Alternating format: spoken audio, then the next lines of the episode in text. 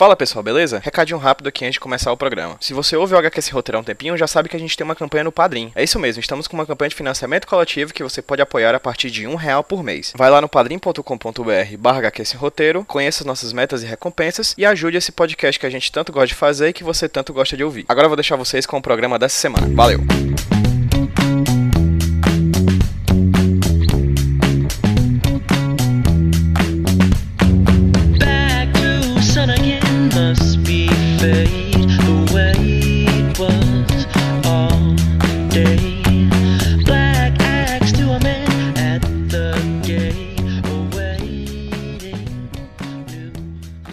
Galera, beleza? Quem tá falando com vocês é o Pedro, trazendo pra vocês mais o HQ Sem Roteiro Podcast, o podcast de quadrinhos aqui da rede Iradex de Produções Associadas. Hoje eu vou falar com um jovem titã, uma pessoa que é bastante conhecida nas redes sociais, assim, tem uma, uma, uma legião de seguidores no, no Instagram, no Facebook, enfim. Hoje eu conversar- vou conversar um pouco com ele sobre como é que foi o início do seu trabalho como ilustrador, os seus primeiros passos como quadrinista e também como é que é lidar com esse grande número de pessoas que seguem ele nas redes sociais, como é que é o trabalho, como é que é que ele se tornou quem ele é hoje. Eu vou conversar hoje com Gabriel Piccolo Bertazzoli. Tudo bem, Gabriel? Tudo bom, obrigado por me receber. Nada, cara. Eu que agradeço você ter topado conversar comigo aqui pro HQ Esse Roteiro. Já fica aqui o agradecimento à pessoa que tornou esse contato possível. Um beijão pro Ricardo Lira, que é um ilustrador daqui de Fortaleza, que dividiu mesa contigo na CCXP, não foi? Foi, foi isso mesmo. Fica aqui um beijão pro Ricardo, amigo de longa data, que, possi- que me passou teu contato e que possibilitou que a gente pudesse conversar hoje aqui no HQ Sem Roteiro sobre o teu trabalho, Gabriel. Pô, Mas, eu, só Gabriel, tenho, eu só tenho a agradecer ao Ricardo, porque ele que me ajudou com toda a preparação pra Comic Con, porque essa, essa última de 2017 foi minha primeira, né?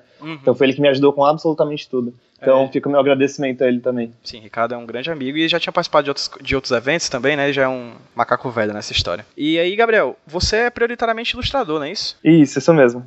E, cara, apresenta pra quem tá ouvindo a gente quem é você, por favor. Eu sou Gabriel Piccolo, tenho 23 anos, tô pra fazer 24, o que me assusta um pouco. Trabalho com, como freelancer, como ilustrador freelancer desde 2015, mas sempre desenhei. Desde criança, ah, desenhei bastante no ensino médio. Depois, quando saí do ensino médio, eu acabei, ac- acabei parando de desenhar assim com o tempo, né? Porque aí você precisa arranjar emprego e faculdade, e aí eu não tinha mais tempo de nada. Em 2013 eu quase não desenhei e por conta disso, em 2014 eu fiz um projeto no qual eu desenhava. Eu fiz um desenho por dia para cada dia do ano, foi os 300, é, 365 Days of Doodles, e com isso foi o, o- como eu fiquei conhecido. Foi o meu primeiro. Foi a primeira fagulha aí que, que iniciou a minha trajetória artística. Perfeito. Atualmente, eu tô olhando aqui, Gabriel, tô sendo stalker, e tô olhando para pro seu perfil no Instagram. Atualmente você tem 1.5 milhões, 1.5 milhão de seguidores no Instagram e um pouco mais de 600 mil eh, curtidores na sua página do Facebook. A gente, eu quero conversar contigo um pouquinho, traçar talvez um- uma linha do, da sua produção de como ilustrador, desde a sua infância mesmo até esse momento que você está hoje como freelancer e você vive exclusivamente de ilustração, não é isso? Isso. Certo. Como é que você começou a ilustrar e quais foram os seus primeiros. os- o, que, o que que te fez começar a desenhar? Eu comecei, eu tava. Foi em algum momento do fundamental, provavelmente ali na quinta, sexta série, porque eu via muito desenho, muito, muito cartoon, muito anime, e queria copiar aquilo ali, eu queria fazer. eh, fazer umas histórias, fazer uns personagens legais, igual aqueles que eu via na TV, e comecei a desenhar por conta disso. Nada muito sério. eh, eu acabei desenhando muito, muito mais no ensino médio, que foi quando eu realmente fiquei viciado em anime, e aí comecei a ler mangá e todas essas coisas, e aí queria fazer minhas histórias e tal. Foi uma época que eu desenhei bastante, mas aí, como eu estava dizendo, logo após o, o- o ensino médio, como começou a aparecer aquelas responsabilidades todas de faculdade e trabalho, eu fui parando de desenhar até o ponto que eu comecei o projeto dos Doodles. E foi bem, foi bem bacana, porque eu- quando, antes, de, antes dos Doodles, eu, eu tava bem preso naquele formato do, do mangá, do anime, porque eu só era sempre emulando, né, o que eu via, tentando repetir aquilo que eu via. O que não é ruim, mas, né, acabou não me levando muito longe. E aí, com esse ano de desenhos, que foi o, o 365 dias, eu acabei, acabei explo- explorando bastante formato e explorando muito tema. E acabei também é, chamando muita atenção, né? Porque uma, uma coisa, um, um dos motivos foi porque não tinha tantos projetos de 365 dias na época.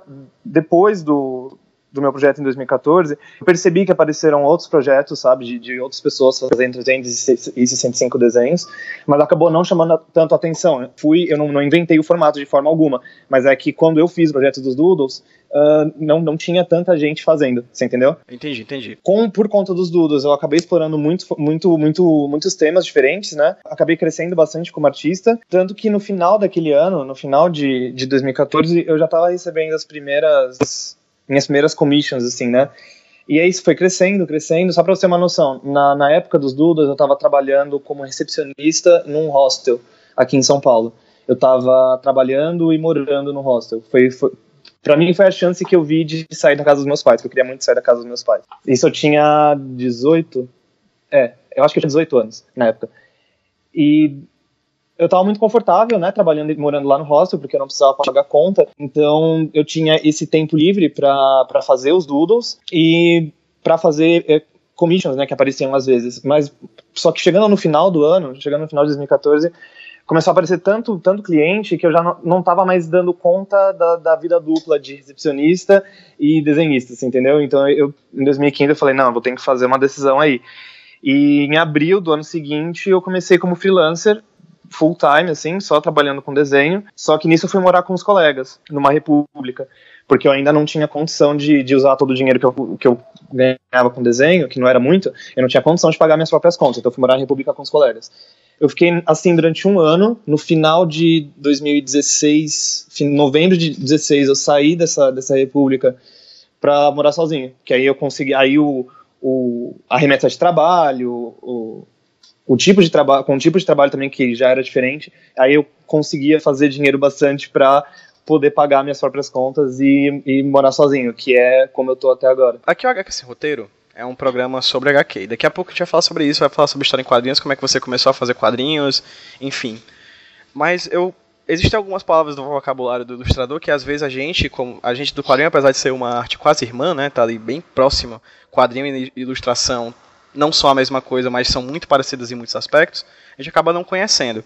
O, você falou aí que em 2014 você passou o ano inteiro de todo dia desenhando um doodle, não é isso? Isso mesmo. O que é um doodle, Gabriel? Um doodle é um desenho descompromissado. Seria uma, é uma palavra que parece bastante com esboço, nossa, uh, mas é aquela coisa. É, é a ideia de ser um desenho despretensioso. E eu usei essa, esse termo doodle que era justamente para não me cobrar nada complicado todos os dias, porque eu não sabia quanto tempo eu ia ter para cada desenho. E esse foi o primeiro passo para que você tivesse um, cada vez mais um número maior de seguidores nas redes sociais? Tipo, você percebeu que, que esse projeto acabava te dando mais visibilidade? Então, não foi de, não foi de, não foi de cara, não foi no primeiro momento que eu, que eu consegui seguidor, foi uma coisa bem gradual, porque você tem a coisa da viralização hoje em rede social, né? Que você tem lá, sei lá, 2 mil seguidores, seu conteúdo viraliza, você pula para 100, 200 mil. Isso existe. Isso totalmente acontece, mas não foi o meu caso.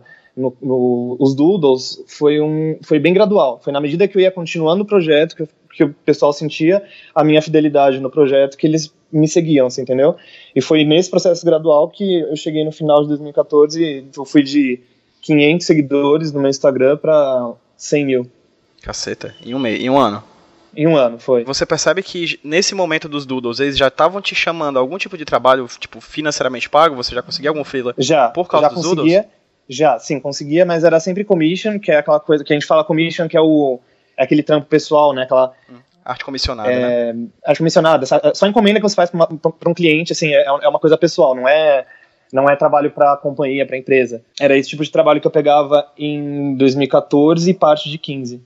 Tanto que eu, eu nem gosto de dizer que 15 foi meu primeiro ano como freelancer, porque 2015 foi muito tiro errado, foi muito é, tiro no escuro, sabe?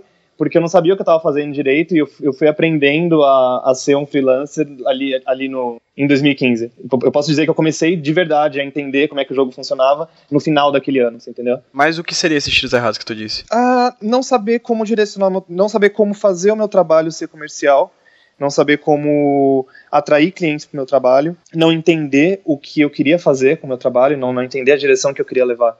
Esses não são erros, mas essas, essas confusões que eu tinha, esses que eram coisas que eu não entendia sobre o meu próprio trabalho e acabava influenciando muito na minha carteira de clientes daquele ano, você entendeu?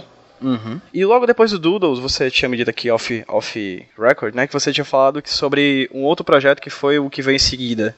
Foi, foi. Depois dos Doodles em 2000, e- e- os Doodles em 14, ah, aí no começo de 2016, na verdade assim, em 2015 eu já, já tava desenhando um casal, que é um menino de cera e uma menina de fogo, que é uma, fazendo uma, uma referência ao mito de Ícaros, né, ao mito grego de Ícaros, é, das asas de cera, só que no caso o meu personagem é inteiro feito de cera, e ao invés do sol ser algo que ele voa em direção, o sol é uma garota que ele tá apaixonado. Então eu uso esses dois para falar de um relacionamento abusivo. Eu não, eu já tinha, eu já tinha ah, feito alguns conceitos desses personagens em 2016, 2015 e em 2016 eu decidi começar uma história com eles, que foi, foi em janeiro.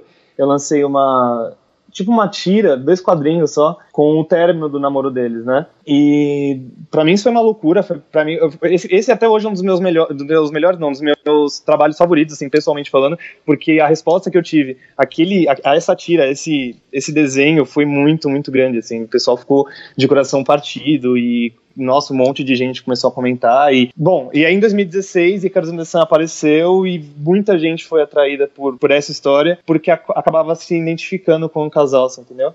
Uhum. Nisso já é quadrinho, né? Você já tá aqui brincando com a estética de uma narrativa visual, né? Isso, e foi aí que eu- nesse, é, nesse, nesse momento, em 2016, eu já tinha noção que o que eu queria fazer era contar história e que para isso eu ia usar quadrinho. Então essa foi a minha primeira.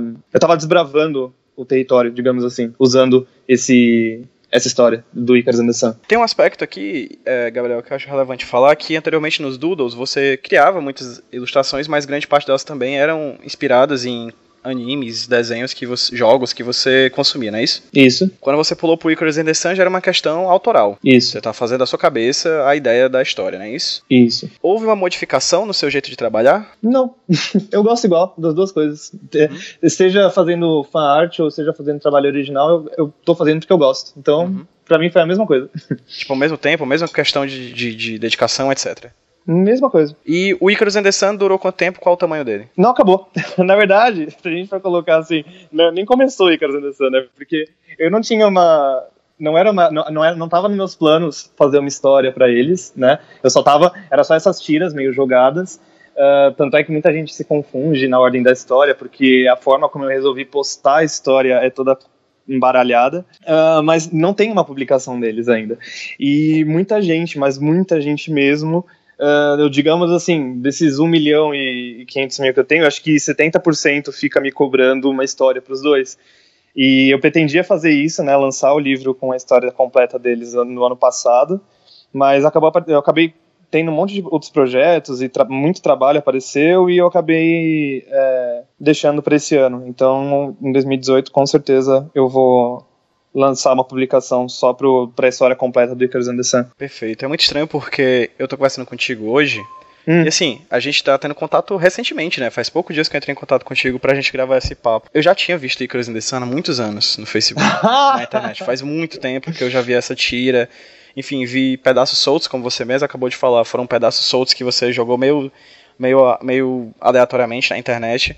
E eu já tinha visto esse trabalho há muito tempo, assim, então é meio louco poder estar conversando contigo agora sobre um trabalho que eu já conhecia de certa forma. E no caso do Icarus and the Sun, você já, já tem planejamento de quantas páginas? Se vai ter página X, assim, você já tem algo mais além da vontade de fazer, assim, ou já tem alguma coisa planejada? Eu tenho algumas coisas planejadas, não muitas, né? Algo como o número de páginas é algo que, algo que eu ainda. A história eu tenho, mas quando você entra no. no como que chama? No projeto, no projeto gráfico da, da história, é isso que eu tô decidindo esse ano. E o seu trabalho, Gabriel, ele é caneta, papel ou arte digital, ou você mistura os dois? Como é que você, como é que é o seu processo criativo para fazer uma ilustração e quadrinhos? Então, eu misturo os dois, é mais assim, sempre que eu vou fazer trabalho comissionado, trabalho para cliente, eu sempre faço digital porque eu acho mais prático, eu acho mais o processo, eu acho mais rápido. E eu não confio tanto assim no meu taco em arte tradicional. Tanto é que se você me perguntar com que mídias eu trabalho, eu vou dizer para você, ah, eu sei usar nanquim. você entendeu? É só isso que eu sei, é, de verdade, essa é a única mídia que eu sei usar e que eu gosto de usar. E em algum momento eu quero aprender a, a usar, sei lá, aquarela e, e, outras, outras mídias, mas não no momento. Por enquanto eu tô bem tranquilo com arte digital, que eu acho que é, sei lá, 70, 80% do meu trabalho é arte digital. Os outros 30 é quando eu tô desenhando pra mim, aí eu pego e faço no tradicional, você entendeu? Eu lembro que eu já vi essas, essas suas tiras do, do Icarus and the Sun em, muito no Tumblr. Quais são as redes sociais que você mais usa e você acredita que essas redes sociais foram o que deram mais vi- visibilidade ao seu trabalho?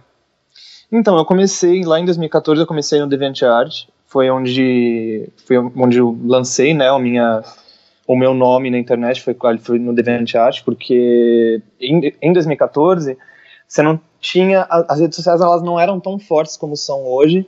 Então, se você, tá- se você queria falar de arte, você tinha que ir para um lugar onde para um, pra um nicho onde, tá- onde só tinha gente interessada naquele assunto, você entendeu?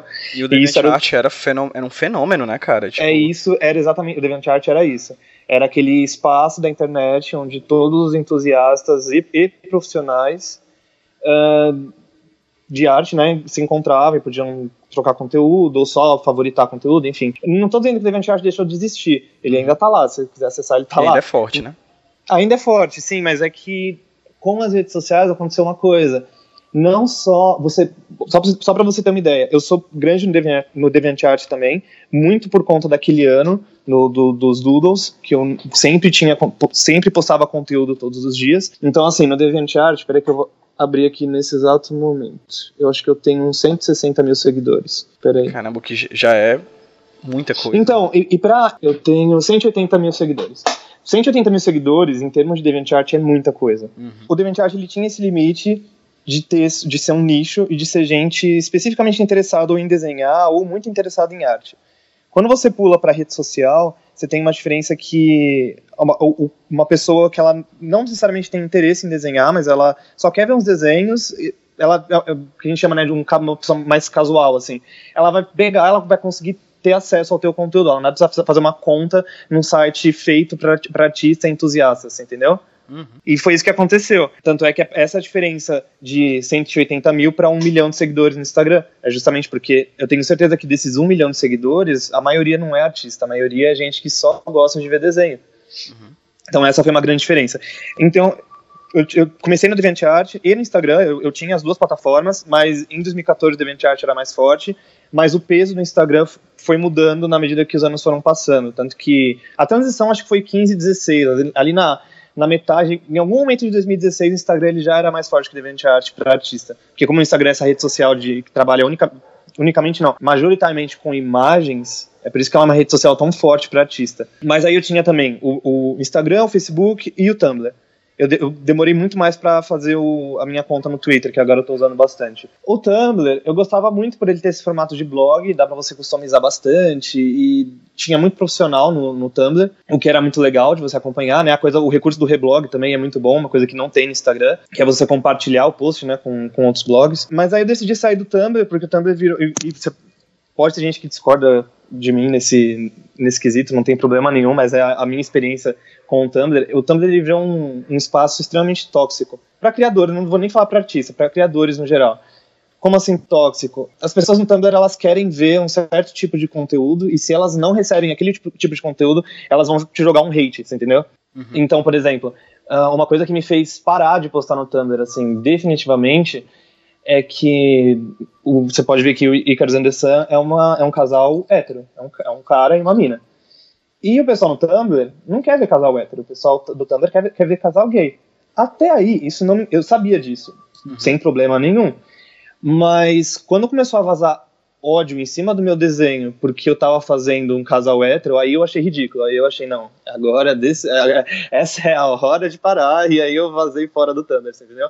Foi, foi uma, uma thread que, que apareceu no Tumblr criticando o fato, assim, a pessoa foi bem passive-aggressive, ela ela fez um comentário assim, por que, por que todos esses desenhos que tem o Ícaros e o Sol é um homem e uma mulher, sendo que o Sol é um deveria ser um cara, por conta do Apolo, da mitologia grega? E aí eu entrei numa discussão com essa pessoa, não vou entrar em detalhes, mas assim, entrei numa discussão com essa pessoa para provar meu ponto, e para mim aquilo ali foi a gota d'água, eu falei, meu, não preciso disso, sabe? O Tumblr não é um, um bom ambiente para artista. E algo que eu percebi é que muito artista migrou, quem estava no Tumblr, quem era forte no Tumblr, acabou migrando para o Twitter, que é onde muitos dos artistas, assim, profissionais de, de eu digo profissionais de, de indústria, sabe, que trabalha, sei lá, para grandes estúdios e tal, todos eles estão no Twitter agora e não mais no Tumblr. Justamente porque foi, eu, eu senti isso, pelo menos, que foi uma migração em massa por conta desse, desse ambiente tóxico que o Tumblr acabou se transformando. É uma pena, né, cara? O Tumblr, como, como plataforma é, um, é tão bom, né? Ah, é. Não, eu, eu nem lembro como é que é usar, sério. O meu Tumblr ele existe ainda, tá lá, mas eu não hum. nem entro já tem muito tempo. E como é que é para como é que tá sendo para você a experiência com o Twitter? Então, o Twitter ele tem a, o mesmo recurso do do Tumblr, aquela coisa do reblog que eu gostava muito, ele tem o retweet, né? Então isso eu acho muito legal, porque é muito fácil no Twitter pessoas que não te conhecem acabar de serem, introduzidas ao seu trabalho por conta do recurso do, do, RT, o que não acontece no Instagram. O Instagram ele não tem um recurso de, re, de reblog. Tem um repost, mas é algo muito mais Ai, muito mais. Não, não é tipo uma ferramenta Porque... da, própria, da própria rede social, né? Uma coisa. Da própria rede social, é, exatamente. Então acaba ficando mais forçada, não sei, não, não dá o mesmo resultado que o, o recurso do, do retweet, do, do, reblog. Isso eu gostei bastante, uma coisa que você pode ver que acontece muito no Twitter é um, é um tweet tem muito mais RT e like do que a pessoa tem seguidor. Isso é super comum no Twitter, justamente por conta desse efeito de pessoas serem introduzidas a você sem mesmo te seguirem. Isso eu gosto bastante e acabou aparecendo muita oportunidade para mim de, de job no Twitter, justamente porque agora entrando nessa parte de quadrinho, é, a comunidade artística, a comunidade de quadrinistas americana é muito presente no Twitter. Então você tem editores, você tem escritores, você tem desenhistas, coloristas, todos lá no Twitter. E acabou sendo um ótimo lugar para mim, para oportunidade mesmo de, de job, sabe? Gabriel, já chegando um pouco mais para para essa. Talvez. A gente tinha conversado antes da gente começar a gravar que tiveram três momentos que você acredita que tenham sido os grandes impulsionadores dos seus números nas redes sociais, né? Foi. Os Doodles, Icarus and the Sun, e por último, a gente chegando agora a conversar sobre ele, os teus. as tuas releituras dos personagens dos Jovens Titãs da DC Comics, né? No caso, a. A Ravena, o Mutano, o Cyborg, a. Estelar. Estelar? É Estelar. Isso? É, exato, tava por um momento eu me esqueci. É, que você re, fez releituras sobre esses personagens, né? Os T-Titans, esses personagens, os Jovens Titãs, esses personagens adolescentes, assim, que já tiveram vários formatos. Inclusive, um dos que eu mais lembro, é o que tem muito vínculo com a minha infância, é os Teen Titans, que tinha até aquela música que a Puff e a Miumi cantavam. Isso, né? os Teen Titans do, do Cartoon Network, era muito bom. Exatamente, nossa, era bom demais. Eu tenho um, eu tenho um apreço infantil, assim, muito grande a esse, esse desenho, eu tenho um que voltar a assistir. E aí, no caso, quando é que você conheceu os Jovens Titãs? E quando é que você decidiu fazer essas releituras desses personagens? Então, a minha a minha memória dos Jovens Titãs é exatamente como a sua, né? Aquele desenho que eu assistia, gostava muito. Em 2016, eu, eu recebi um e-mail, foi no começo do ano, recebi um e-mail da DC. Era alguém do departamento de, de olheiros, né? De talent é, recruiters que eles têm a pessoa me mandou um e-mail e ela disse assim: Ah, Gabriel, a gente tem esse workshop que rola todo ano, que é o workshop da DC, que eles têm no. Acho que é novembro, é sempre no final do ano. Ah, não, se eu não me engano, tem dois. É um em julho e outro em novembro, mas eu tô falando desse de novembro. Eles me mandaram esse e-mail dizendo que eles têm esse workshop e eles me é, convidaram para enviar o meu portfólio para eles, para análise, né? Isso eu não tinha, isso foi começo de 2016. Eu tinha acabado de começar Icarus and the Sun e eu não tinha muita noção de quadrinho, eu não, sabe? Eu tava dando meus primeiros, meus primeiros passos nessa, nessa área.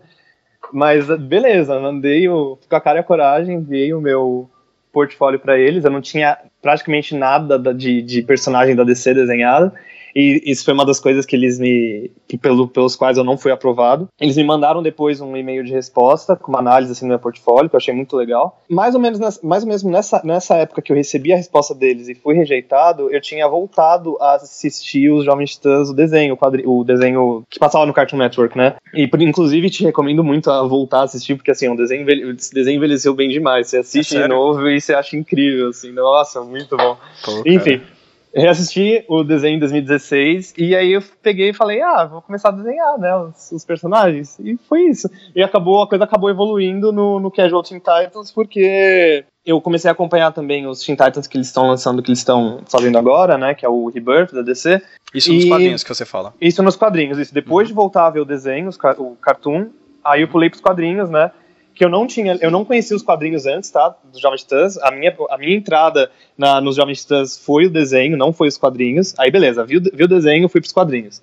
Fui pro, pro Rebirth de agora. E uma coisa que eu senti muita falta no, nos quadrinhos do, dos Jovens Titãs de agora Eu não sei se você está acompanhando, mas assim, eles são extremamente uh, desumanos, eles são muito focados só em fazer as tretas deles e as coisas de heróis lá, e As é isso, missões, acabou. né?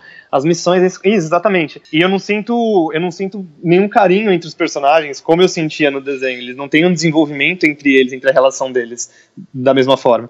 E aí eu sentindo falta disso foi essa ideia que eu foi nessa ideia que eu fiz o, os Casual Teen Titans, que é justamente pegar esse lado que está sendo ignorado, né? Que é esse lado deles de, de adolescentes, de eles não são só super-heróis, eles têm essa, essa, outra metade, que eles são adolescentes, eles estão aprendendo ainda um monte de coisa a respeito da vida.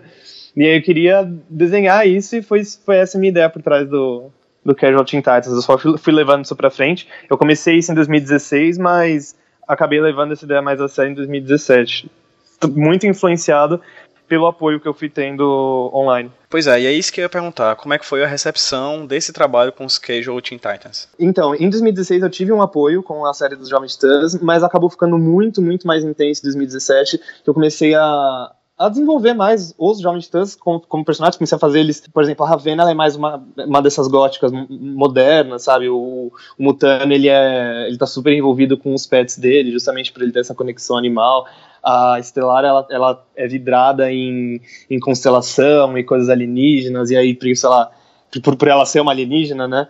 E aí ela veste uma camiseta da NASA, e aí o pessoal achou muito legal essa ideia. E eu fui só seguindo, assim, desenvolvendo mais os personagens, de forma que o pessoal que já tinha uma já tinha uma lembrança desses personagens pelo por conta do cartoon acabou uh, redescobrindo os personagens, sabe? e quem não conhecia acabou se interessando, justamente, nossa, quem são esses personagens está desenhando? E aí vai atrás, e aí, ah, ele está fazendo uma referência àquele desenho. Então acabei atraindo muita gente nova para o meu trabalho por conta dessa série. Mas isso não ficou somente no retorno de comentários, né? Você começou a perceber que algumas pessoas estavam se vestindo como você estava desenhando, né? Ah, sim, isso foi muito louco. Até hoje, eu, eu, acho que isso nunca, isso nunca vai ficar velho, assim, nunca, nunca vai passar a emoção de, de eu ver gente fazendo cosplay de desenho meu. Isso é um negócio que eu acho muito absurdo. E o pessoal começou a fazer, justamente por, por ser essa coisa casual e ser um tipo de. Eu não vou dizer que é fácil de fazer, porque não é, porque tem muita gente que pega e faz os casacos, e faz a roupa, e faz tudo. Mas por ser uma coisa mais relatable, assim, que a pessoa se identifica mais com o personagem, então, muita gente acabou entrando nessa onda de fazer o cosplay deles, sabe? Isso tu conseguiu ver até recentemente na Comic Con Experience, né? Tipo, na Comic Con foi, né? eu acho que foi o maior, maior, uh, o maior retorno que eu tive de, de, de cosplayers, assim, porque uma coisa é você vê online, né? Você vê fotos e tal, o pessoal fazendo lá em casa e tal, mas aí a pessoa vai até o meu, foi até o meu, o meu stand na Comic Con vestido com, com os meus os meus designs de Jovem Titãs foi muito, muito incrível. E tu não chegou a ter nenhum retorno da DC Comics após isso? Uh, cheguei, cheguei, mas eu não posso falar muito. Não posso Opa, falar sobre ok, tá bom. Espero que tenhamos um outro programa sobre isso em breve. Sim. isso foi o seu grande impulsionador de o seu último que você acredita que seja pelo menos num futuro, num passado recente, o que impulsionou novamente as tuas redes sociais, não é isso? Isso. Eu não sei dizer para você se o que mais se o que mais impulsionou foi Sun ou o, o projeto dos Titãs. Justa, eu juro para você, não tem esse, não tem como te dar essa, esse dado, porque o the Sun ainda não acabou e eu ainda publico coisa deles vez ou outra e eu ainda tenho um retorno absurdo com esses dois personagens. Então eu juro para você que eu não sei qual dos dois me deu um impulso maior, mas acaba sendo um pouco dos dois. Perfeito. Você chegou a fazer trabalho também, inclusive uma ilustração pro Gorilas, foi isso? Ah, não, não, isso daí foi. Foi um fanart também? Foi fanart totalmente. Não, não, isso aí foi coisa minha. Ah, Quem tá. dera. Que susto, cara, porque aí sim eu ia dizer, caramba, fenomenal. Você fez. Fala só um pouquinho sobre o que foi esse trabalho. Foi a Noodles, porque eles vêm pro Brasil agora em março de 2018 e eu com certeza vou no show. E aí eu queria fazer uma coisa a respeito, né? No caso, a Noodle, ela tá. Ela tá na Liberdade, no bairro Liberdade. Inclusive, eu quero fazer mais alguns desenhos com gorilas, deles é, dando um rolê em alguns em alguns points daqui de São Paulo, né? Que eles vêm pra cá, pra São Paulo. Gabriel, cara, para finalizar, fala um pouquinho como é que tá sendo a tua experiência. A gente tá no comecinho do ano de 2018. É, esse podcast está sendo o segundo que a gente tá gravando nesse ano de 2018. É, fala um pouquinho como é que tá sendo a sua experiência agora, o Gabriel, do começo do ano, em relação às redes sociais, em relação ao trabalho com as redes sociais, como é que tá sendo o teu retorno financeiro, profissional? Bom, comecei esse ano já cheio de planos e de uma forma que não aconteceu nos, nos anteriores, é, justamente observando tudo que aconteceu em, em 2017. É, uma das coisas que eu mais quero fazer esse ano é convenção, é, evento assim, tipo a Comic Con, isso que eu quero fazer principalmente nos Estados Unidos, porque a maior parte do meu público, a maior parte da minha audiência é de lá. Só para você ter uma noção, uh, da minha audiência, 8% vem do Brasil, outros 20% são dos Estados Unidos, e o restante é tudo 2, 1%. Então eu estou extremamente curioso para ver como que, é, como, pra, como que é a convenção lá. Então esse é um dos meus maiores planos para 2018. Uh, comecei o ano cheio de trabalho, tanto que eu já vou ter que me organizar e provavelmente vou, vou precisar contratar um assistente. É uma, é uma das prioridades que eu tenho nesse, nesse janeiro de 2018, porque eu já não estou dando mais conta de e-mail, toda essa parte de business e, e, fazer desenho, né? Porque o que eu quero é fazer desenho. É, acaba, essa, essa parte de você ter que trabalhar com negócios também é, eu acho um pouco saco e é um negócio que ninguém te prepara muito bem. Em relação ao projeto pessoal, eu quero fazer o, o Icarus and the Sun, né? Como eu tinha dito anteriormente, eu quero finalmente lançar o quadrinho esse ano. E um dos jobs ainda que está na minha lista, que é o Dream Job, é o fazer o Jovem Titãs para DC. Isso eu quero que seja que aconteça em 2018. Espero que aconteça, meu querido. E vai ser muito bacana porque eu já vou ter um podcast com um cara que desenhou pra DC Comics. Olha que maravilhoso, né? eu vou poder esfregar isso na cara do povo. Mas, cara, você também ia fazer um quadrinho, né? Ah, sim. Dawn? Isso, é... eu já, já, lancei um quadrinho com eles. É, ah, isso foi no ano passado. Um pela Shockdown. A Shockdown, pra quem isso. tá ouvindo a gente, é uma editora italiana, não é isso? Isso mesmo. A, ela chegou com força no finalzinho do ano de 2017 aqui no Brasil, com um monte de lançamento, tanto de fora como de alguns quadrinistas brasileiros, incluindo você, não é isso? Isso mesmo, que eles têm um projeto que é o Timed, que é uma. É um projeto de, de novels com diferentes artistas, eu sou um deles. E eu lancei um volume com eles. Esse volume foi lançado primeiro na Itália e agora em dezembro ele veio para o Brasil. Isso já está lançado, já está publicado, inclusive vendi alguns volumes lá na, na, CCXP. Uh, ah, mas eu tenho outros planos para Shockdown esse ano, que vão acontecer esse ano, mas que eu não posso revelar ainda. É isso, Gabriel. Cara, muitíssimo obrigado por você ter topado conversar aqui comigo pro HQ Sem Roteiro. Falei para quem tá ouvindo a gente como é que a gente, essas pessoas conseguem é, seguir o teu trabalho nas redes sociais, no Facebook, no Instagram, onde é que a gente consegue te achar? Eu sou sempre Gabriel Pico, em todas as redes sociais, você colocar esses, esses dois nomes, você vai me achar com certeza. Uh, no Instagram eu tô só como Piccolo, é underline Piccolo, e é isso. Cara, muito obrigado por você ter topado conversar comigo, de verdade. Espero que esse ano de 2018 seja maravilhoso para você. Sério, que muitos trabalhos massa aconteçam, que apareçam para você, porque você merece. Você é muito talentoso, você é muito bom. Obrigado, cara. É muito bonito.